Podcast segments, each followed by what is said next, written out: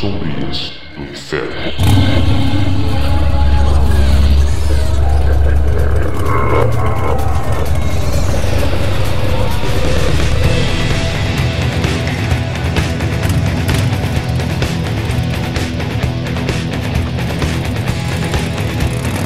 Seja bem-vindo a mais um Raciocínio Cast, o podcast do raciocínio irracional. Eu sou o Logan e tudo que eu queria era que a Disney desse mais uma chance pro motoqueiro fantasma no cinema. Eu sou o Gustavo e o espírito de vingança habita a mim há mais de 20 anos.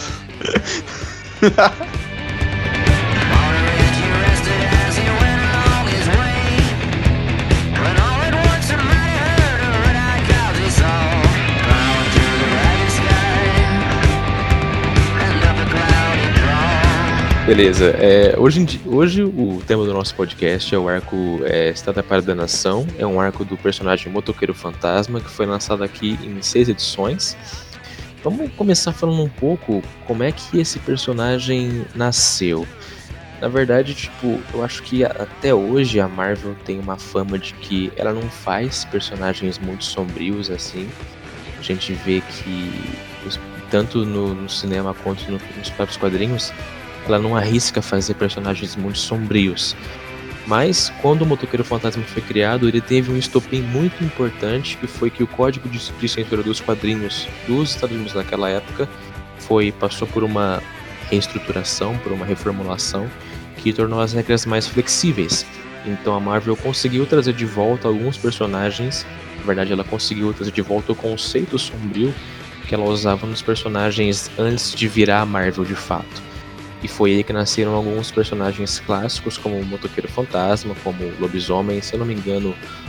Não sei se o Morbius nasceu nessa, época também, mas foi um acontecimento que, que deixou a Marvel ter um pouco mais de liberdade nesse, nesse sentido, entende? O que eu acho interessante falar é falar da origem desse código aí de censura dos quadrinhos. Que se eu não me engano, foi naquela época que um, um cara publicou um livro falando do, do, do, do Superman, não, do Batman e do Robin, das relações que eles tinham, que era meio diferenciadas, assim. É que- sério? Então, se eu não me engano, foi isso. Que, Hum. que esse, esse código aí de censura surgiu por causa disso, que o Batman e o Robin, eles tinham uma relação não paternal, mas um negócio diferente que esse cara que criou. Não que os que isso tava muito na cara ou que eles davam a dizer isso, mas esse cara que fez uma análise própria e, e publicou um livro falando sobre isso, e isso ficou deu mó bafafá na época nos Estados Unidos e, e deu esse tabu nos quadrinhos até que eles criaram esse código aí de censura que proibia muita coisa, desde dessas desses coisas sobrenatural que o motoqueiro fantasma aborda muito, até essas coisas de pedofilia não que tinha na época, mas foi o que meio que deu a entender. entende? Uhum. Aí, aí na época dos anos 70 teve essa reestruturação, porque ninguém aguentava mais, porque esse código aí censurava muita coisa, aí não tinha muito o espaço criativo dos artistas tava meio que sendo engolido por esse código aí. Aí eles resolveram mudar um pouco até que deu espaço para os artistas que gostavam muito dessa parte sobrenatural e das partes mais adultas publicarem suas histórias no mainstream da Marvel da DC. Oh, mas eu, eu nunca iria imaginar que tinha nascido porque alguém escreveu um livro, alguma coisa falando sobre a relação do Batman e do Robin. Tipo. Então, nossa, não era só isso que o cara apontava, ele apontava várias outras coisas também. Não, entendi. Mas eu, eu não tenho certeza dessa informação, mas eu acredito que foi isso. Caramba. Surgiu daí. Bom, pelo menos hoje a gente vê que os, os quadrinhos ele tem, eles têm uma, uma liberdade maior na criação de personagem. Mas naquela época, logo quando o código de censura passou por essa reformulação, eles já começaram a agir. Era como se os caras estivessem só esperando a chance para eles conseguirem fazer alguma coisa que eles estavam segurando um tempão para conseguir. A gente vê isso no, no motoqueiro porque, passando agora para a origem do personagem em si, é, o motoqueiro que é retratado aqui na Estrada de Nação é o Johnny Blaze. Ele, como é que ele se tornou motoqueiro fantasma? Ele era adotado por um homem chamado Crash Simpson, que era um ele era uma atração de circo, ele era uma daquelas pessoas que faziam manobras radicais e perigosas com motocicletas e tal. E aí, é, apesar de ele não se machucar nessas apresentações, ele contraiu um câncer e ele exigia do filho dele que o filho dele tomasse o lugar dele, que o filho dele seguisse o exemplo dele de começar a apresentar esse tipo de coisa. No entanto, o Johnny Blaze prometeu para a mãe dele, que morreu anos antes em um acidente de moto também, envolvendo ele mesmo, que ele nunca mais iria se apresentar em cima de uma moto. Então, com o pai dele morrendo de câncer e ele não podendo seguir esse tipo de carreira, ele, como ele, como ele já era um garoto que estava interessado em ocultismo e no auge da sua adolescência, onde nós sabemos que todos somos um, um pouco estúpidos, ele decidiu fazer um pacto com o demônio. O que é interessante é que naquela época, é, eu não sei se isso tem alguma coisa a ver com o código de censura, mas a Marvel ela não dava nomes para os demônios. Ela chamava todos eles de Satã. Tanto que se você for ler as histórias do filho de Satã, Sim. que é, então, que é aquele outro personagem que ajuda o motoqueiro nas primeiras edições, ele, o pai dele também tem esse nome, mas mais para frente você descobre que o pai dele não é Satã. Você descobre também que o demônio com que o Johnny Blaze fez o pacto também não é Satã. A Marvel ela usava esse nome para tantos personagens diferentes que com o tempo ela teve que diferenciar para não gerar conflito. Será que não era mais uma coisa de de o escritor ser leigo nesse assunto? Pode Ou não, não necessariamente isso, mas ser mais. Não abranger tanto assim essa parte do ocultismo, de, dessas coisas de demônio. É, talvez ao mesmo tempo que eles sabiam que eles podiam abordar, eles estavam com medo de ir muito fundo e dar merda de novo. É, das pessoas querendo se aprofundar depois, das crianças É, principalmente. Ou então do código de censura voltar a restringir. Uhum. Esse, então, esse demônio que ele faz o pacto é o Mephisto, no caso. É o Mephisto. E depois a gente descobre que ele é o Mephisto, que ele é um demônio muito poderoso no inferno, mas que ele não é o próprio Satã. Uma coisa que eu que eu fui ver depois é que eu não entendi muito bem, não sei se você tem essa informação, é que a mãe do Johnny Blaze, a mãe biológica, ela já tinha o espírito da vingança na família dela e que ele ia, É que ele assim, ia herder esse- herdar esse espírito anos mais tarde, que o É que Mephisto já Sim. queria fazer essa traquinagem com ela. a, a edição da Salvat, que é a que foi publicada aqui no Brasil, ela traz meio que um resumo do personagem até aquele ponto em que a história se passa pro leitor não ficar perdido, o que é uma adição bacana. Só que o problema com o Motoqueiro Fantasma é que a Marvel, ao contrário da DC, que teve um reboot oficial no universo em que tudo antes daquilo foi desconsiderado, a Marvel, ela parece que ela meio que caga. Ela faz versões diferentes do personagem em uma mesma linha do tempo. Então você fica Uhum. meio fica meio sem saber o que é Perdidaço. é, você fica muito perdido.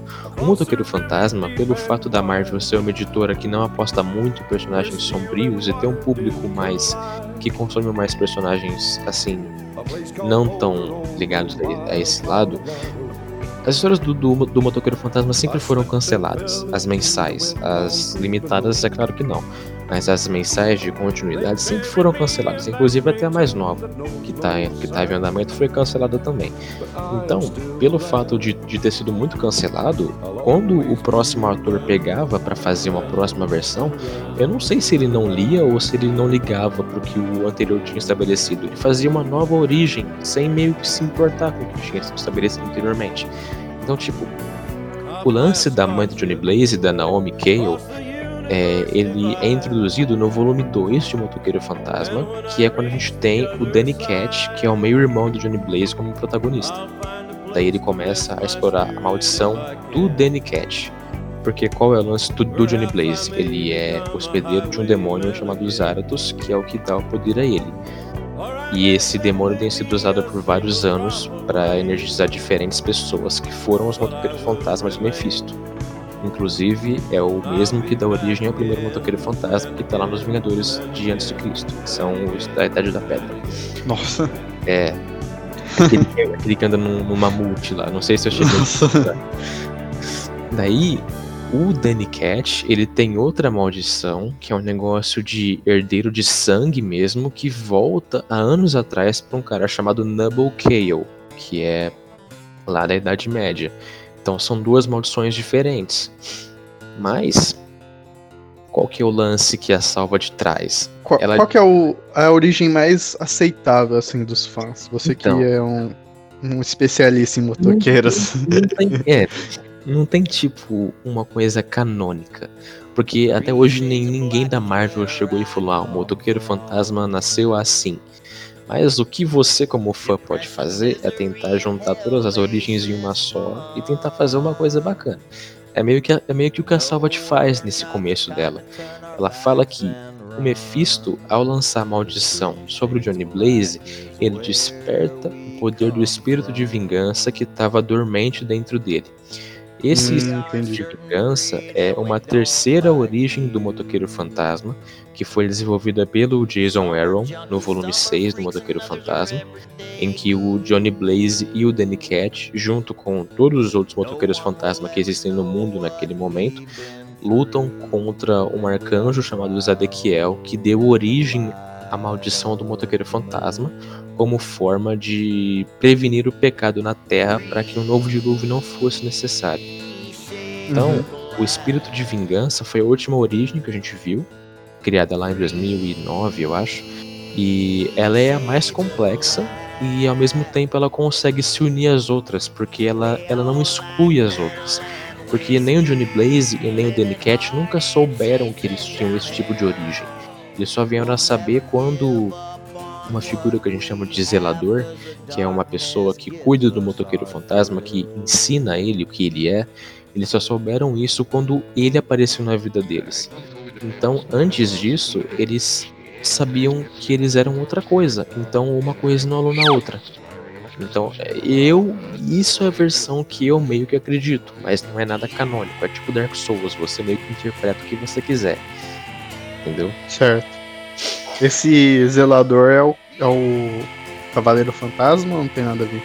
Porque no filme ah, isso é apresentado pra gente. No filme ele é retratado como um cavaleiro fantasma, mas nos quadrinhos ele não tem a maldição. Ele tem alguns Não. poderes espirituais, mas ele não é um motoqueiro fantasma. Ele só. O espírito da vingança. Isso, ele tem o papel de guiar. Mas ele não é um, um motoqueiro fantasma. Certo.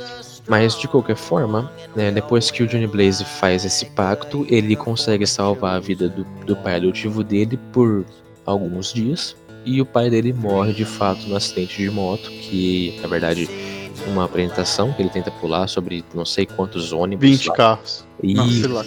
é, é- é muita coisa, isso a gente sabe. É. É um negócio que não tem como na vida real. É Exatamente Bom. os quadrinhos toda a vida. O cara acabou de sair do câncer e falar que vai fazer ah, vou pular 30 carros. Por que não, né? O que, que pode dar errado? Bom, daí ele morre. E o Johnny Blaze é condenado a se transformar em uma criatura flamejante que serve aos desejos de Mephisto na Terra, até que ele começa a controlar os poderes dele e tal.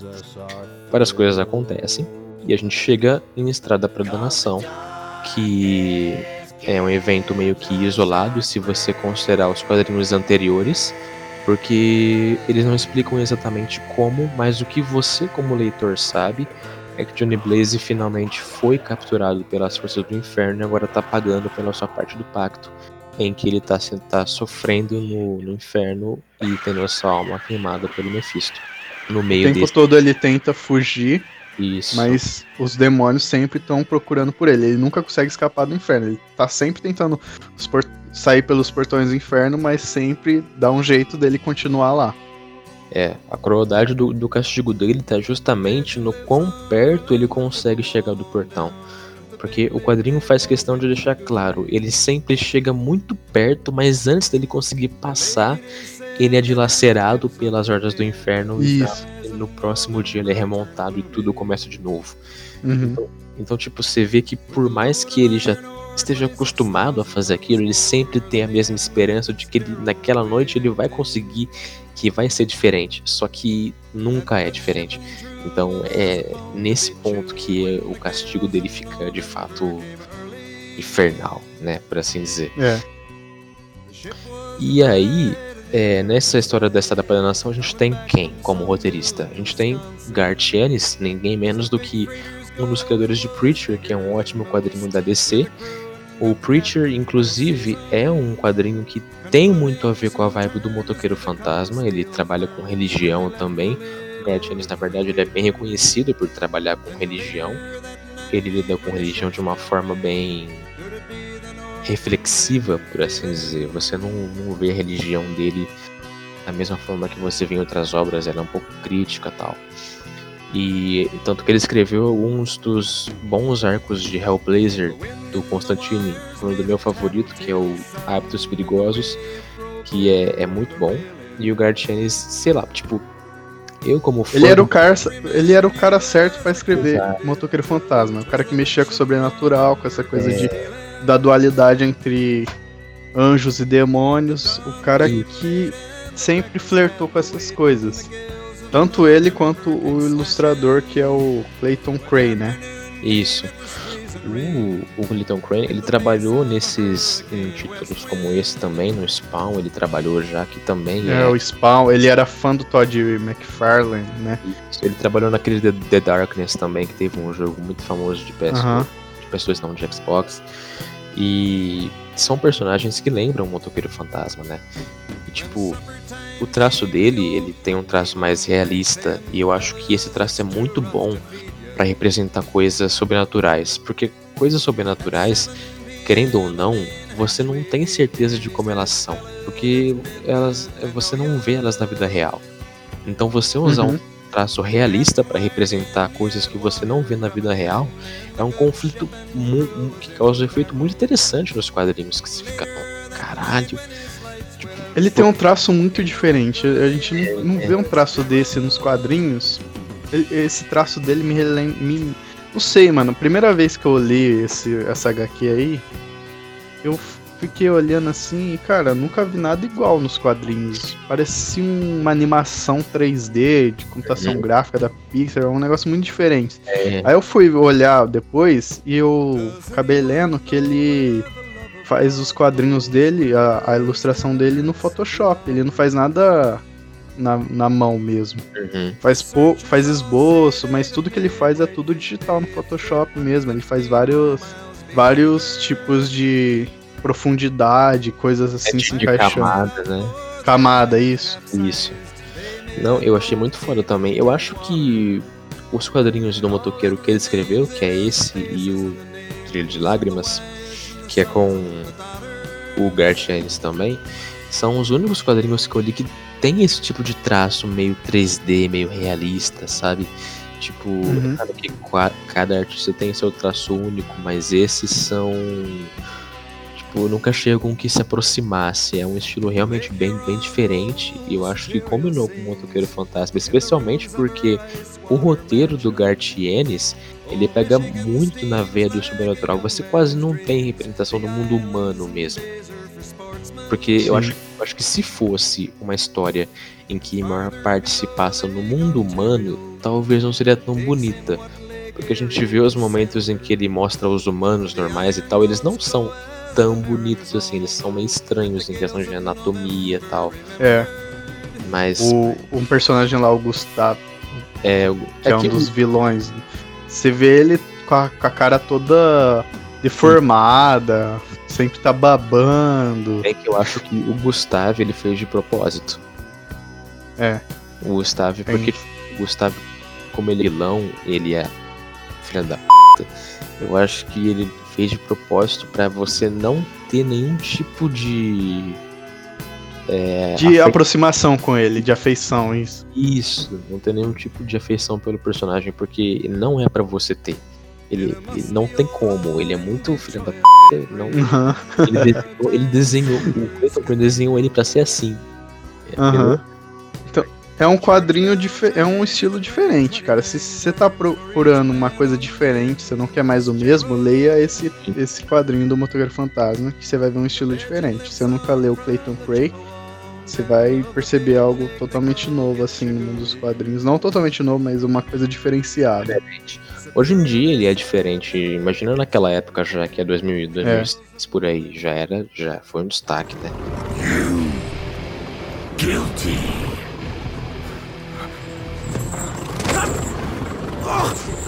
Look into my eyes.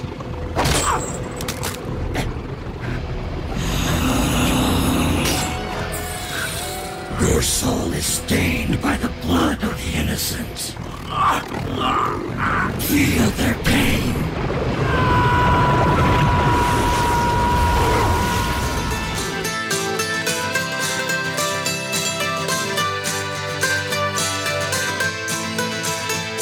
Então agora começando a falar da história mesmo, o motoqueiro fantasma não consegue mais escapar do inferno. Ele recebe uma, uma proposta de um anjo chamado Malak, que Malak e seu irmão Daniel são basicamente os narradores da história. Eles trazem para o leitor um resumo de quem é o motoqueiro fantasma, caso ele nunca tenha lido o motoqueiro fantasma antes, e meio que deixam ele situado na, na mitologia do personagem. Malak vai até o inferno e fala para Johnny Blaze que ele tem a chance de escapar e se redimir pelos seus pecados se ele ajudar o Malak a capturar um demônio que escapou também, chamado Kazan. O problema é que Kazan também está sendo perseguido por agentes do inferno, que é o Ross, outro demônio, e uma agente do céu, que é a Ruth, uma, um anjo que de anjo só tem o um nome. Porque ela é, é quase tão, se não mais, filha da do que o, o Gustavo. É, então, uma coisa interessante que o quadrinho traz é meio que a, a inversão de papéis. Porque, como eu falei antes, o Gartienes ele retrata a religião de uma forma bem reflexiva. É, no começo do quadrinho a gente tem o Daniel e o Malak conversando sobre como é que eles vão fazer para capturar o Kazan e eles estão conversando no topo de um prédio. Se eu não me engano, é um Empire State do, de Nova York, mas eu não tenho certeza.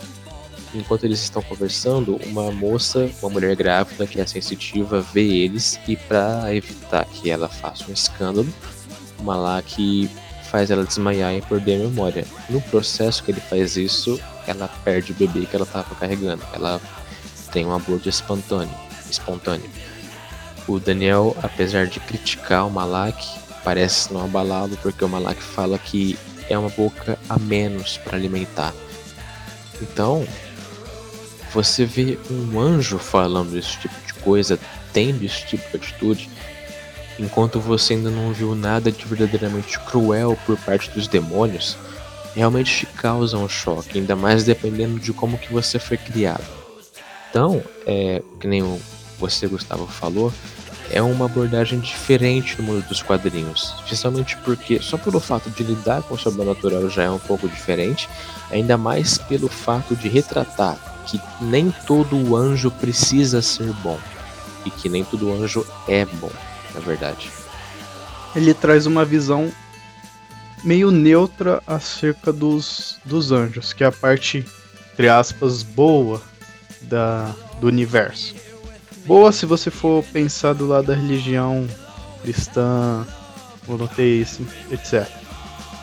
O que, que ele está dando a entender?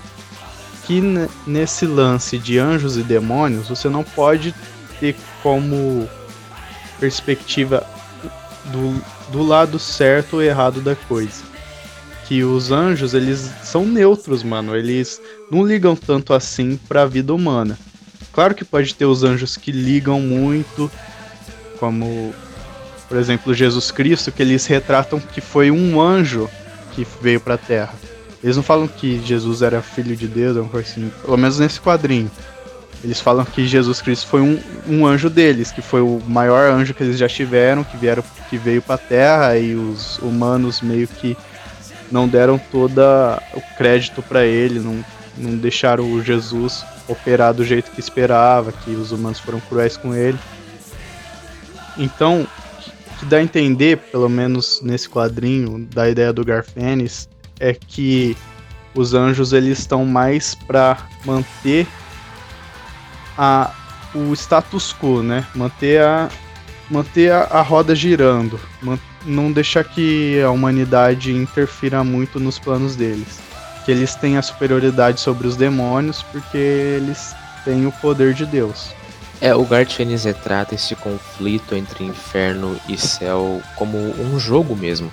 É como se eles, se eles não se importassem com o que a humanidade está fazendo ali no meio.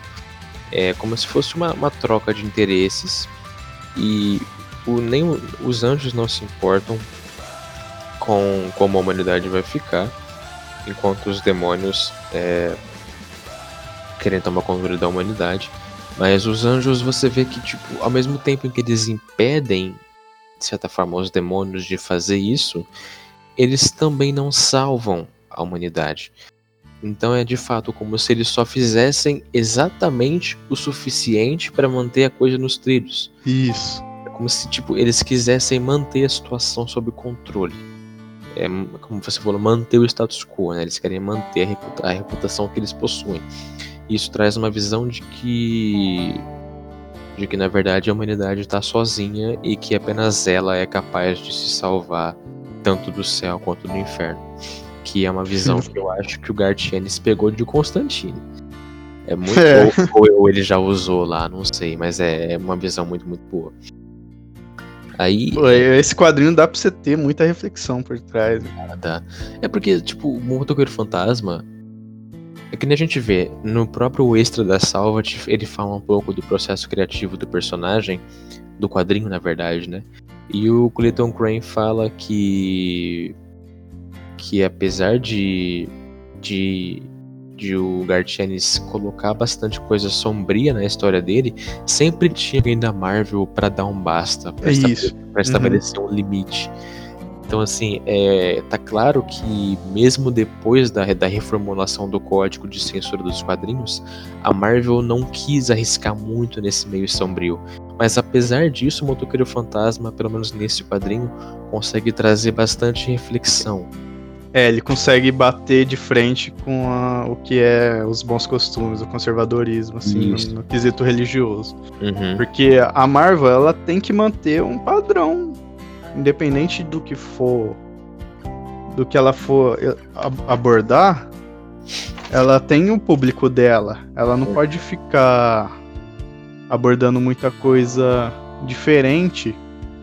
Não sei se eu, eu não considero isso certo, porque para mim ela tinha que abordar tudo de um pouco, mano. Mas ela, ela leva isso em conta. Ela não pode ficar abordando essas coisas de, de demônio, de ocultismo, porque ela tem um público que ela, ela não pode ter certeza também se o público dela vai aceitar aquilo ou não, mas ela tem uma reputação a seguir. Se ela for ficar abordando essas coisas, pode ser que aconteça que a Marvel ela fica taxada de, de coisas ruins, tipo, ah, ela fica mexendo muito com essas coisas de demônio e ela pode perder público por causa disso, mas sei lá, mano, é, é mais por causa da, da, da, imagem da empresa, é muita coisa de administração por trás, né?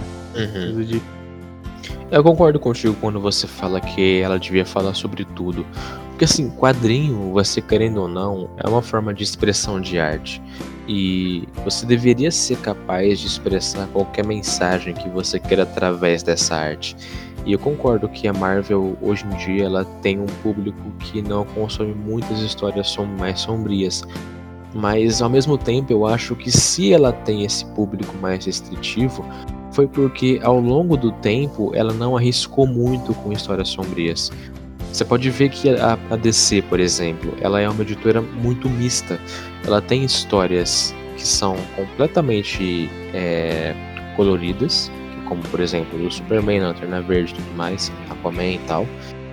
Ela tem histórias que são de comédia, você pode pegar Shazam, você pode pegar Harley Quinn, tem alguns quadrinhos específicos que são é, a própria é, questão desse, desse tom cômico, e você tem uma divisão especial da DC só para quadrinhos que são mais maduros. Antigamente era Vertigo, hoje em dia a DC Black Label, mas a DC sempre fez questão de ao mesmo tempo que ela separa uma divisão da sua editora, especialmente para quadrinhos mais maduros, ela não deixa de publicar eles. Então a DC conseguiu manter um público variado sem que isso prejudicasse as vendas. Então isso mostra que se a Marvel tem um público restritivo hoje em dia, a culpa disso é dela mesma que não arriscou isso no passado. Exatamente. Hoje em dia é muito mais difícil dela tentar publicar um quadrinho, um quadrinho mais sombrio, porque a base de consumo dela já foi estabelecida e para você renovar isso do nada é muito difícil. Uhum. Tanto que que leva. Nossa, viajando muito aqui, influenciando muito o nosso, nosso hum. podcast. Mas no, no, mundo do cinema, que hoje a Marvel é a maior de universo cinematográfico, mas ela, ela. Os caras querem fazer um negócio mais de terror e ela não pode fazer porque o sistema dela já está imposto, ou porque os caras lá de cima não querem que deixar que isso aconteça. É, então. Antes de eu começar a ler quadrinho mais atentamente, eu vi os filmes e eu achava que essa tendência da Marvel ser um universo mais colorido tivesse sido pegada dos filmes e colocada nos quadrinhos. Mas quando você para para analisar os quadrinhos por trás, você vê que pode ter sido muito bem o contrário. Você pode você vê que talvez tenha sido uma tendência dos quadrinhos de não ser muito sombrio que eles decidiram levar para os filmes porque sabiam que ia dar certo. E eu concordo contigo. Eu, por isso que eu tenho medo, porque assim, eu não sei se você que tá ouvindo tá sabendo, mas tem, tem um rumor envolvendo o próximo filme do, do, do Doutor Estranho, de que, para quem viu a quarta temporada de Agente da Shield vai entender que eu tô falando, de que o filme vai envolver o Darkhold, que ele é meio que o equivalente ao Necronomicon do universo Marvel, e vai envolver também o motoqueiro fantasma do Rob Rice, inclusive, segundo o rumor, por isso que a série solo dele foi cancelada. Então assim, é, a Marvel pretende envolver o motoqueiro fantasma no CM. Por um lado é bom, porque eu quero muito que o Motoqueiro Fantasma tenha uma segunda chance no cinema, mas o primeiro filme foi ótimo. O segundo eu não gostei tanto, mas é um personagem com potencial muito grande, que eu acho que merece uma retratação. Mas por outro lado, eu não sei se a Disney, que está no comando da Marvel atualmente, é a empresa certa para fazer isso. Porque o Motoqueiro Fantasma é um personagem mais sombrio. E a gente já sabe que quando o personagem não é fielmente retratado nas telas, o filme não tem uma boa recepção do público. Porque, por mais que seja uma adaptação, o fato de você usar o marketing daquele personagem para atrair público que já conhece ele exige que você crie uma adaptação pelo menos um pouco fiel. E se não for tão fiel quanto os fãs esperam que seja, não vai ser tão bom que provavelmente vai estragar qualquer chance que o motoqueiro tenha de voltar para o universo da Marvel. Então, eu fico muito, indeciso, muito indeciso do que, que a Disney vai querer fazer com o motoqueiro fantasma, porque ao mesmo tempo que eu quero que, eu quero que ele tenha uma segunda chance, eu não quero que eles descaracterizem o personagem, entendeu? Aham. Uhum. Sim, eu prefiro que não, não seja lançado do que ser um personagem nada a ver do que era Isso. a ideia. Exato. Mas vamos, vamos ver o que, que a Disney vai, arrum, vai arrumar.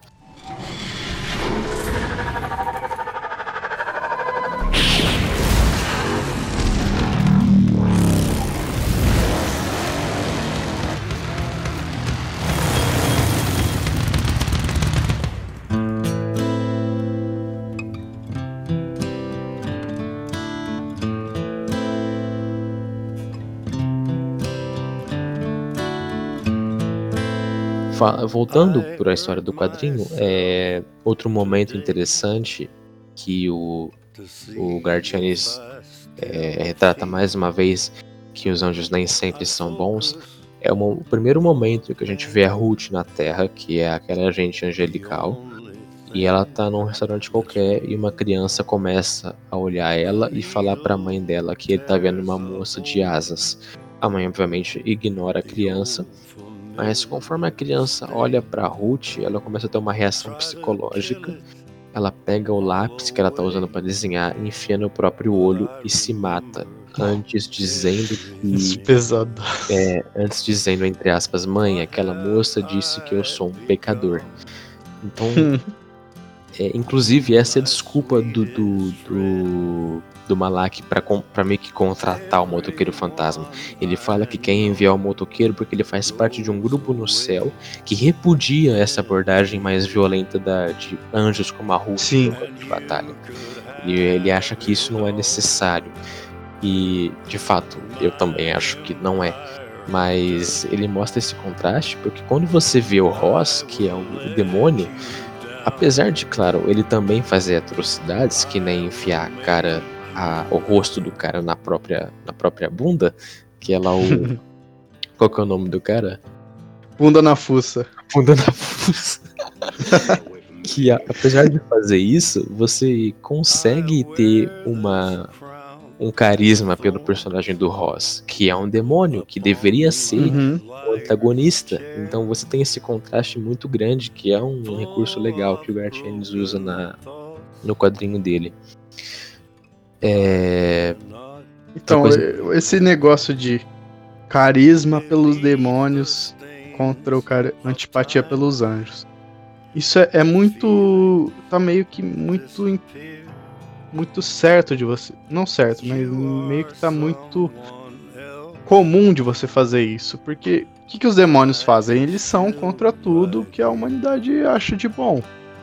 Então isso vai atingir o, a recepção do público, porque eles estão sendo a contracultura do negócio. Eles estão fazendo que eles tacando foda-se tchau.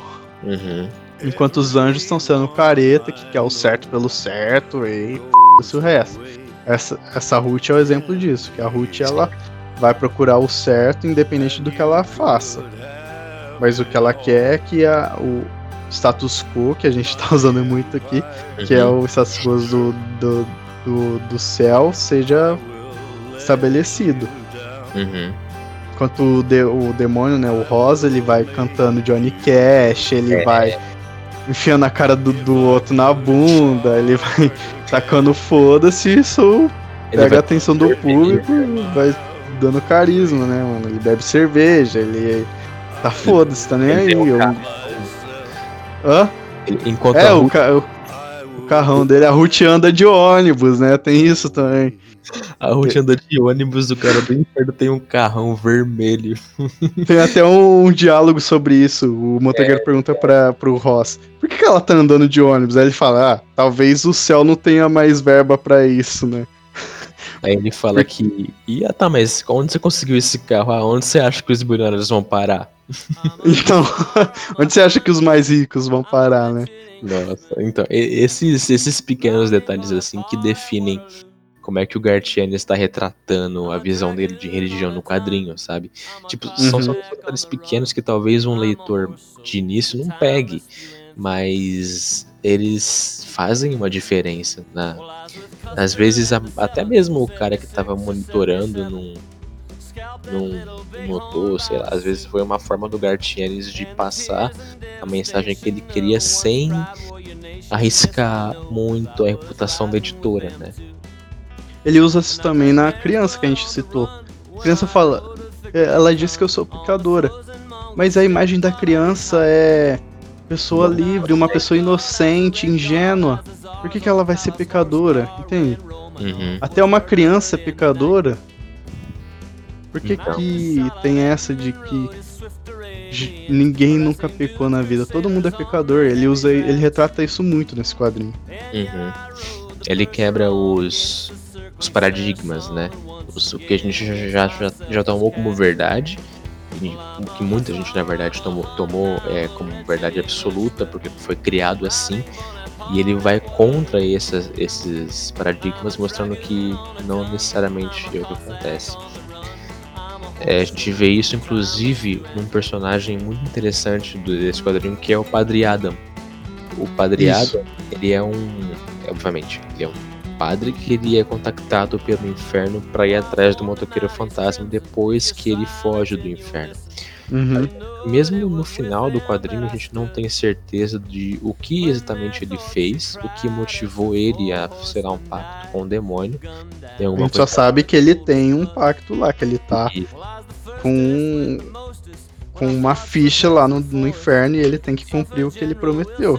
A gente sabe que ele é um ex-militar e que teve alguma coisa a ver com a esposa dele, alguma coisa do tipo, mas a gente não sabe o que de fato motivou ele a fazer um pacto. Ele tem um acordo lá e pronto. Ele, é.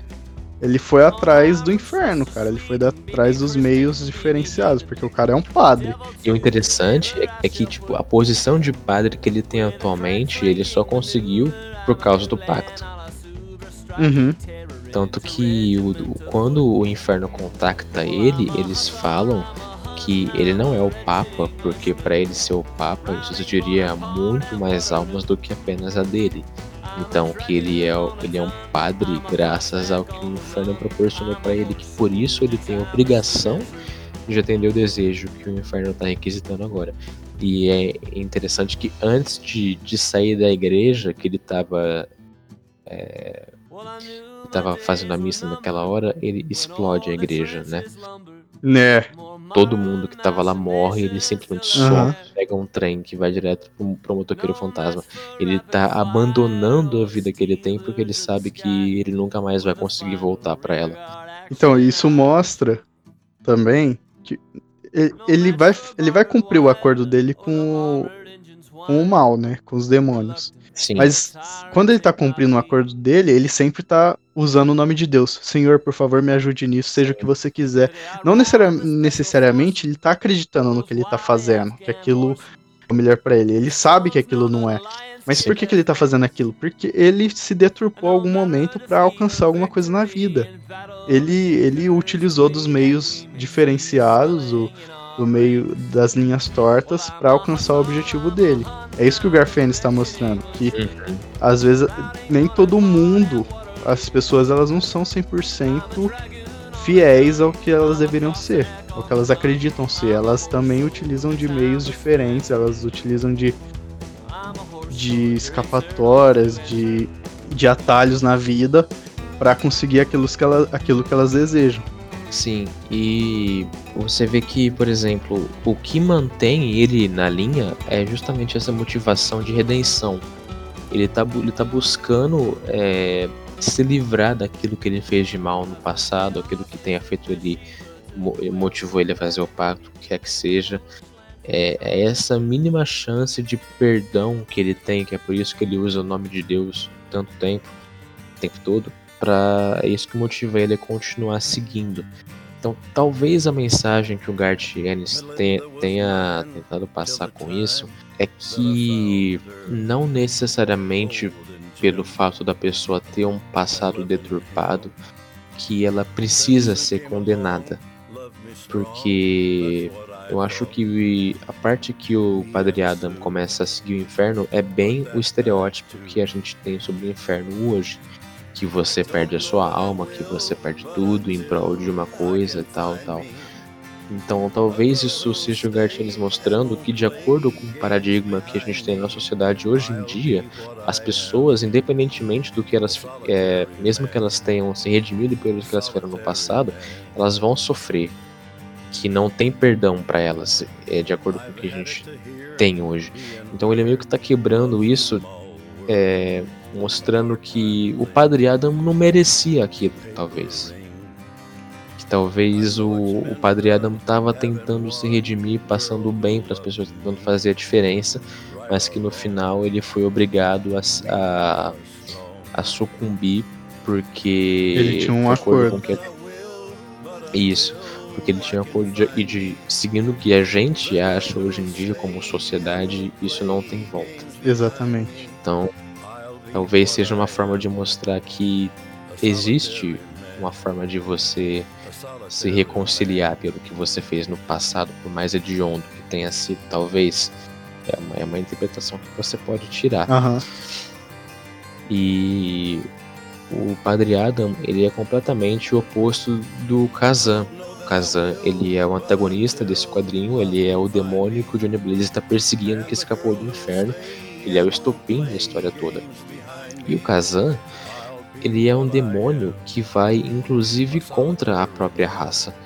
Tem um diálogo que o Ross começa a explicar sobre o Kazan, que ele explica que o Kazan tinha informação privilegiada sobre o céu, que ele conseguia prever movimentos que o céu ia fazer na Terra e que inclusive o nazismo foi uma, foi uma das respostas do inferno Sim. a essas informações privilegiadas que o Kazan tinha do céu, mas que o Kazan, apesar de ter alcançado um posto alto na, na hierarquia do inferno, ele não se contenta com isso. Ele não quer mais fazer parte dessa guerra né, nas palavras do Ross, sem sentido contra o céu. Ele quer quebrar o ciclo. Então ele se junta a outros demônios que sentem que não tem mais sentido nessa guerra para invadir o mundo humano e simplesmente acabar com tudo, meio que criar uma nova ordem, criar um novo inferno, porque é, segundo a, a, a, ideologia do Kazan, o inferno é, não é mais o inferno, alguma coisa do tipo. Ele quer criar uma coisa nova. Ele vai contra a hierarquia da própria raça. E você vê que ele faz um pouco disso com o próprio Gustavo, que é o empresário que está ajudando ele a ganhar um corpo novo no, na raça humana esse empresário que acabou perdendo o movimento das pernas em um acidente de é, carro, é, então, que ele mesmo. Quem que é o Gustavo? O Gustavo é um petroleiro na história, um grande bilionário que um dia ele perdeu o controle das pernas, ficou paraplégico por causa de um acidente de carro. Que ele diz que a pessoa que estava envolvida, que não era ele, estava bêbada.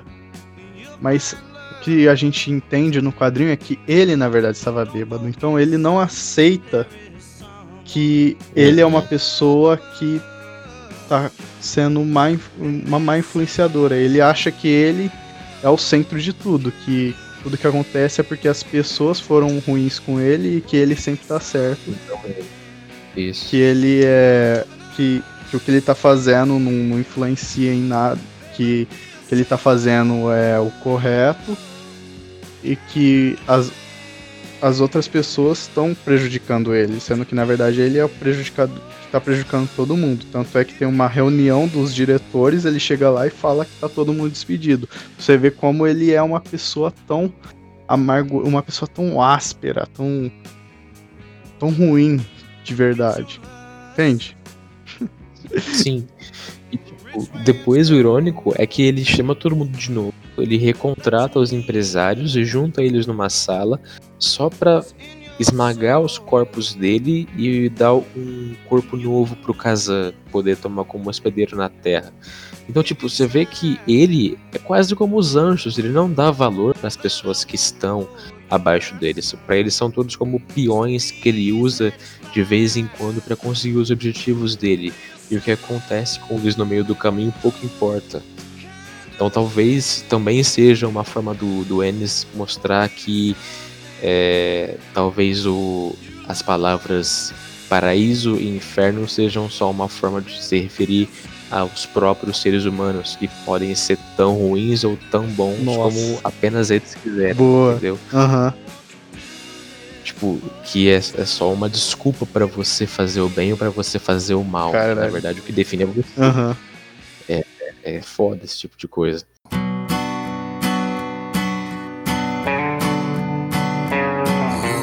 E de, no meio disso tudo, o motoqueiro fantasma ele é um agente neutro, porque por mais que ele esteja no inferno e esteja cumprindo o desejo de um anjo, ele não serve a nenhum dos dois. Ele não serve nem ao inferno e nem ao céu. E é por isso que o Malak escolhe ele. É claro que você, ouvinte, quando terminar de ler o quadrinho, vai entender o que tem por trás dessa escolha. Não vou falar aqui porque é um spoiler.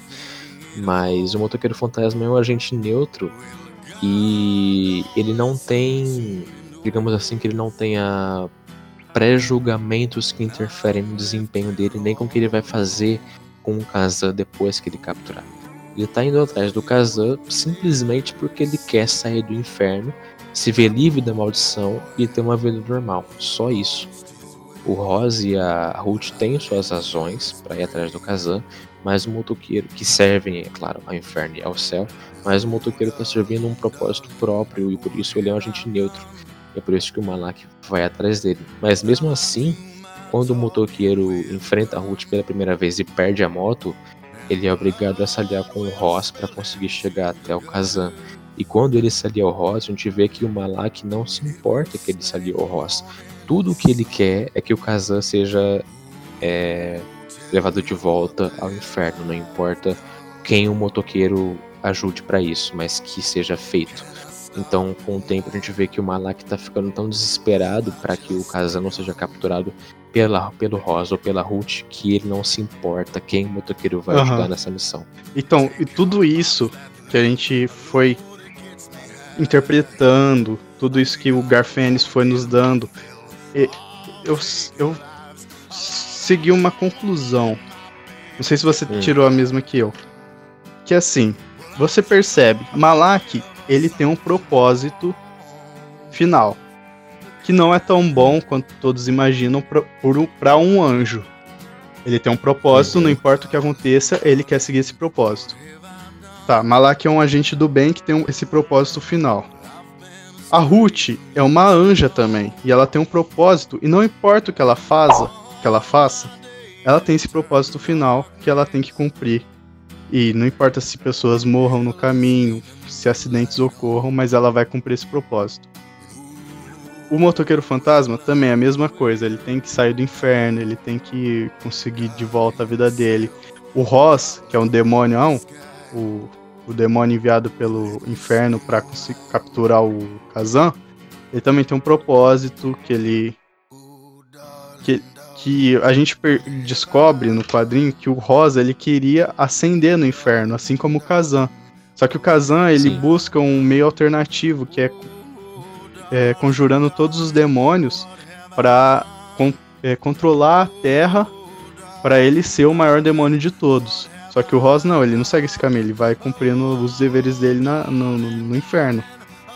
E o tanto o, o padre Adam também, ele tem um propósito que ele teve que fazer um pacto e ele tem que cumprir esse propósito para ele se livrar de tudo isso. Então o que o, que Garfênis está querendo dizer? Que todo mundo tem um propósito final, não importa se é do lado bom ou do ruim, que essa dualidade que as pessoas impõe em tudo, mas todo mundo tem um propósito final e não importa o que ela for fazer, ela vai querer cumprir esse propósito. Que nenhum lado, nem o inferno, nem o céu é confiável na visão dele. Que uhum. tudo tem um propósito final. É, a gente vê que, tipo, o Garchenes ele coloca do, o, dois exemplos extremamente opostos de cada lado do lado do céu você tem a Ruth, que é capaz de jogar um ônibus cheio de gente inocente em cima do motoqueiro fantasma só para chegar um pouco mais perto do objetivo dela.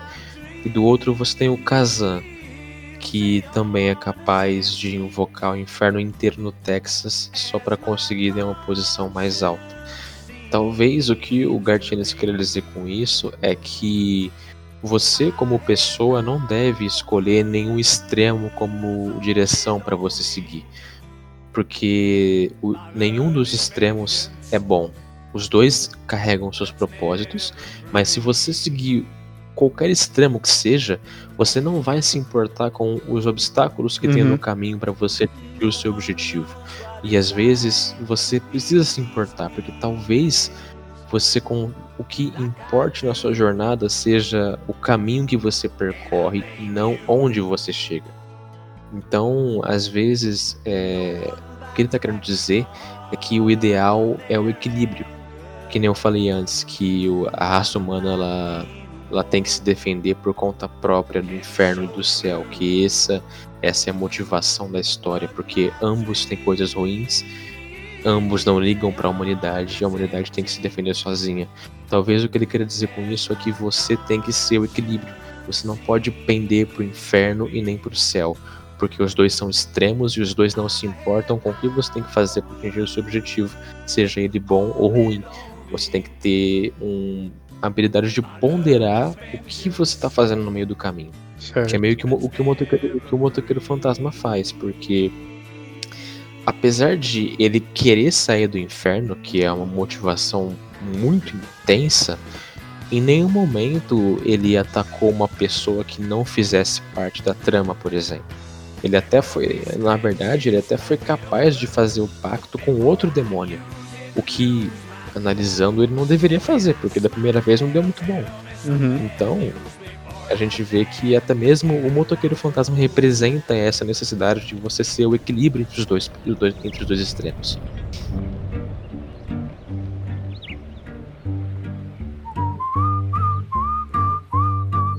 Então, assim, a minha conclusão da história é que, como você disse, é uma abordagem diferente do mundo dos quadrinhos, tanto atualmente quanto naquela época, o que é ainda mais. E se você tiver atenção bastante para notar esses pequenos detalhes, você vai conseguir tirar muitas reflexões que você não conseguiria, talvez, em um quadrinho, quadrinho mais cotidiano, um quadrinho mais é, massificado, por assim dizer. Então, é, mas mesmo se você não conseguir pegar esses, esses, esses gatilhos, por assim dizer, é um quadrinho de ação que satisfaz o seu desejo de ver porradaria de qualquer forma. Então, mesmo se você não for atrás de uma coisa profunda, se você for atrás de simplesmente ver o motoqueiro fantasma batendo em demônio e anjo, você já está no lugar certo também. Então, é um quadrinho que, assim como a mensagem que ele quer passar, fica no meio termo. Ele não é tão profundo, primeiro porque a Marvel não ia deixar, e ele também não é muito raso. Quem quiser encontrar a mensagem profunda nele vai encontrar, e muita. Então ele é o, meio que o melhor dos dois mundos nesse sentido. Eu acho que é um quadrinho que vale a pena ler e pelo fato dele ser um evento isolado, já que ele não explica exatamente como o Johnny Blaze foi para lá, ele pode ser muito bem um ótimo ponto de partida para quem nunca leu Motoqueiro Fantasma. Ainda mais considerando que aqui no Brasil ele saiu numa edição muito bonita que fica que já encanta qualquer um que vê para vender. Então, da minha parte, eu vou puxar um pouco daquilo que você falou sobre a Marvel meio que fica fica segurando os caras, porque para mim eu tomo um propósito para mim é que você tem que espremer o máximo que você pode do pior limão que você tem. Tipo, se a vida te dá um limão, faça um suco de uma limonada. E é, e é. Eu vou ficar. Eu vou ser meio cut agora, mas é o que acontece. Que aconteceu na, na MPB, na música brasileira, durante a ditadura militar. Porque a, a, ditadura censurava muito a música brasileira, os caras que queriam compor. Então, disso, os caras tiraram as melhores músicas, tudo pra driblar a censura. Então, se a Marvel tá lá tentando censurar os caras, eles tentaram fazer de uma forma sutil para que as pessoas que quiserem se aprofundar mais pegassem. E é isso que a gente tentou fazer hoje. A gente tentou é, tirar reflexões acerca de um quadrinho que, por mais que seja sombrio e tal, é, não necessariamente ele precisa ser profundo. Mas a gente conseguiu tirar várias reflexões porque eles deram essas, esses gatilhos pra gente. O Garfênis uhum. e o Clayton Cray. Eles de, fizeram com que a gente percebesse alguma, algumas nuances. E, e eu, vou, eu vou confessar para você, no começo, quando eu li, eu não achei ele tudo isso, assim, ah, não, não tinha tanta reflexão, mas conversando com você e pensando mais a fundo, eu fui percebendo algumas coisas que eu talvez tinha deixado passar e algumas coisas eu fui elaborando depois. Eu percebi que a obra é mais completa do que eu imaginava. Portanto, se você é, se você tá com receio de ler, porque é motoqueiro fantasma e vai entrar num, num lugar que você nunca entrou sobre religião, essas coisas, cara, o que eu tenho para dizer é se joga, velho. Se você tá com receio sobre essas coisas, tenta tirar esse seu lado que te prende da religião, se você é um cara muito cristão, muito conservador sobre essas coisas. Tenta deixar isso de lado e, e leia, mas se você acha que isso não é possível, que isso está muito muito intrínseco em você, se isso está muito fechado, não leia, velho, porque vai ser pior. Mas, cara, seja aberto, mano. É a mensagem que eu deixo. Seja aberto e tenta tirar o máximo proveito que você tem. É, eu acho que mesmo que você for um daqueles religiosos extremistas e tal, que você simplesmente não consegue ler uma obra que retrata a religião de uma forma diferente da que você foi ensinado, você ainda vai conseguir aproveitar esse quadrinho se você for um pouco tolerante. Porque apesar de o Estado da Nação representar a religião de uma forma irônica, essas nuances que a gente é, destacou aqui só ficam claras depois que a gente fica é, discutindo. Pra quem vai procurar, vai discutir. E uma pessoa que, que for intolerante a esse tipo de coisa não vai querer ficar analisando muito esse tipo de coisa. Então, talvez, quando ela for ler, ela vai absorver só, só, só o raso, Isso. que é o, o motoqueiro fantasma lutando contra um demônio para tentar sair do uhum. inferno. Porradaria, caos, motoqueiro fantasma clássico. Foi bem que eu falei, os caras conseguiram tirar o máximo proveito que eles podiam. Não deixando isso claro. De qualquer forma, você vai conseguir aproveitar alguma coisa do quadrinho, então dá uma chance.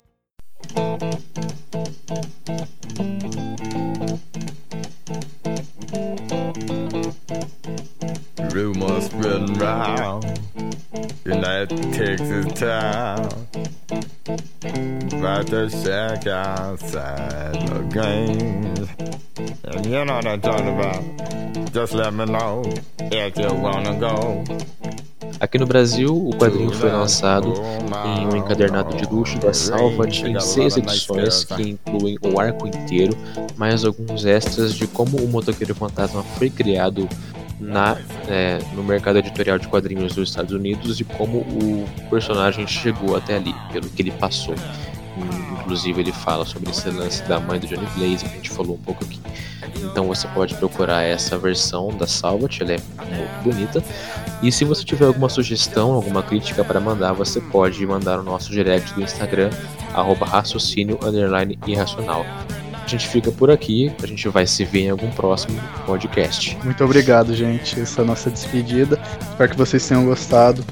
Isso aí, leiam quadrinhos, leiam Marvel, DC, tudo que vocês puderem, puderem absorver sobre esse universo que é muito bacana.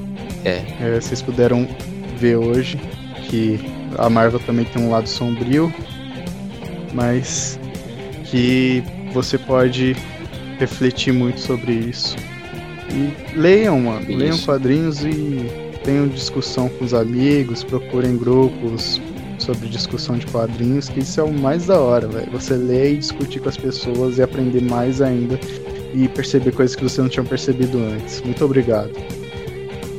Isso. E se você gostou do Motoqueiro Fantasma, gostou do tom da história dele e gostaria de ouvir mais sobre o Motoqueiro Fantasma ou então algum outro personagem nesse tipo de história, deixa a, a, sua reação aí, compartilha com as redes sociais, compartilha com os amigos, mostra pra gente que você gostou desse tipo de coisa que a gente pode trazer mais no futuro. Esse foi mais um Raciocínio Cast do Raciocínio Irracional.